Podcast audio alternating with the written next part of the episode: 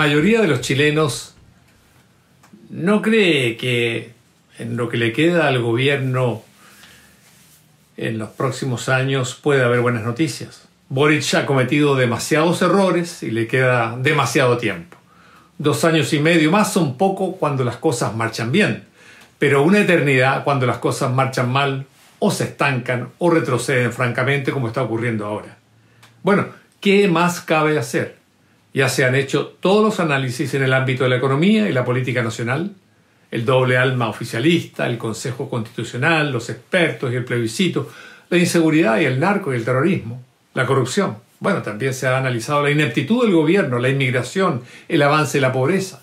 Se ha visto también la caída del empleo, se ha analizado el carácter del mandatario, la proyección internacional de Chile y también los perniciosos efectos del octubrismo sobre el desarrollo de Chile, su seguridad y el avance también del narcotráfico.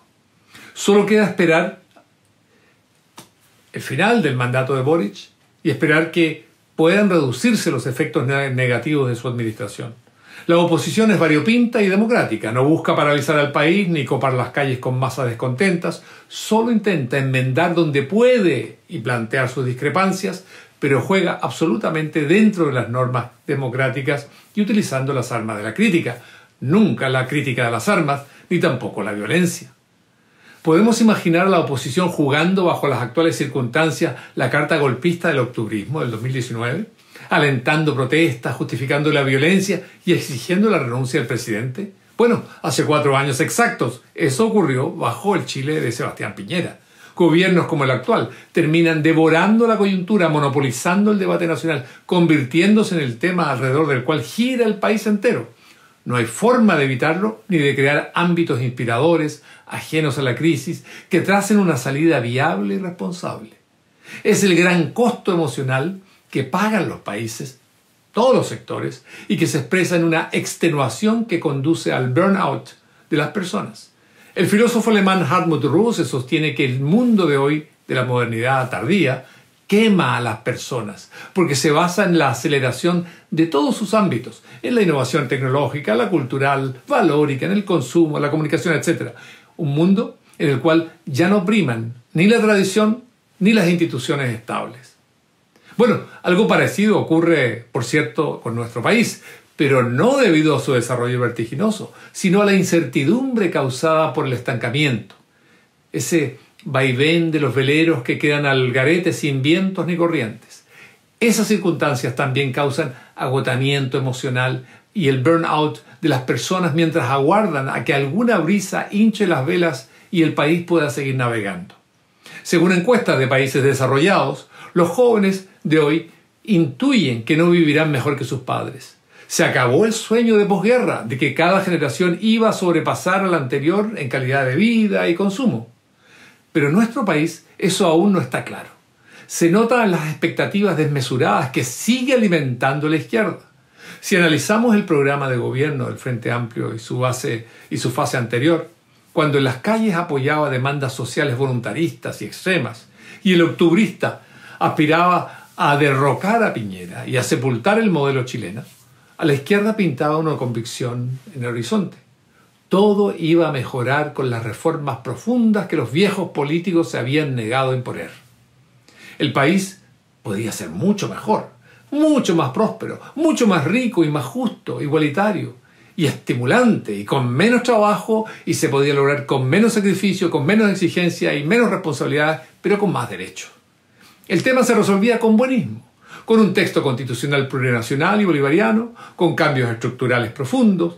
Todo aquello era tan fácil como colocar un like o sacarse una selfie. Bastaba la voluntad. Esa convicción errada le ha salido carísima a Chile. Nació de falta de experiencia de vida de quienes la proponían, de la falta de experiencia en la gestión del presupuesto personal incluso, o familiar, siempre estrecho. Y ni decir de la falta de experiencia en la gestión del Estado con sus enrevesadas complicaciones. No, pensaban, no se gobierna en prosa, como dijo una vez la presidenta Bachelet, sino en verso. Y la riqueza está al alcance de todos, basta con repartirla bien. Las fundaciones expresan esto de forma nítida. El Estado tiene fondos suficientes para llevar a cabo los cambios que necesitamos y para asegurarnos al mismo tiempo ingresos que nos permitan garantizar nuestra existencia y la de la revolución desde el interior de las instituciones. Esa estrategia no es nueva, la trazaron en el París de 1968 ideólogos franceses y alemanes, y eso implicaba vivir del Estado que pensaban derrocar. Joschka Fischer, un destacadísimo líder de los verdes alemanes en los 80, transitó ese camino. Pasó de agitador estudiantil a diputado, después ministro de Exteriores, defensor de la OTAN, gran consultor internacional con oficinas en Nueva York y Frankfurt. Sorprendente ¿eh? que en Chile los frente no hayan considerado en 2022 que una cosa es llegar al control de esos fondos, pero otra cosa disponer de ellos por la libre. Y olvidar que existen mecanismos de fiscalización que tardan, pero llegan. Quedó así de manifiesto que los frente que llegaron al poder el 2022 se vieron a sí mismos como una generación espontánea, de generación espontánea, ajena a la tradición y la experiencia previa de la vieja política de aspecto despreciable, salvo las palabras finales del Salvador Allende. El filósofo alemán de origen coreano Byung-Chul Han dice, partiendo de Walter Benjamin, que la pobreza en experiencia supone una nueva barbarie, pero aclara que de ello se puede sacar algo positivo, innovador. Añade, la pobreza de la experiencia conduce a, comenzar de nuevo y desde el principio. Pero para empezar se necesita hacer tabla rasa. No se ve a sí mismo como continuador, sino como constructor, como un nuevo bárbaro que celebra la pobreza de experiencia como, eh, como emancipación.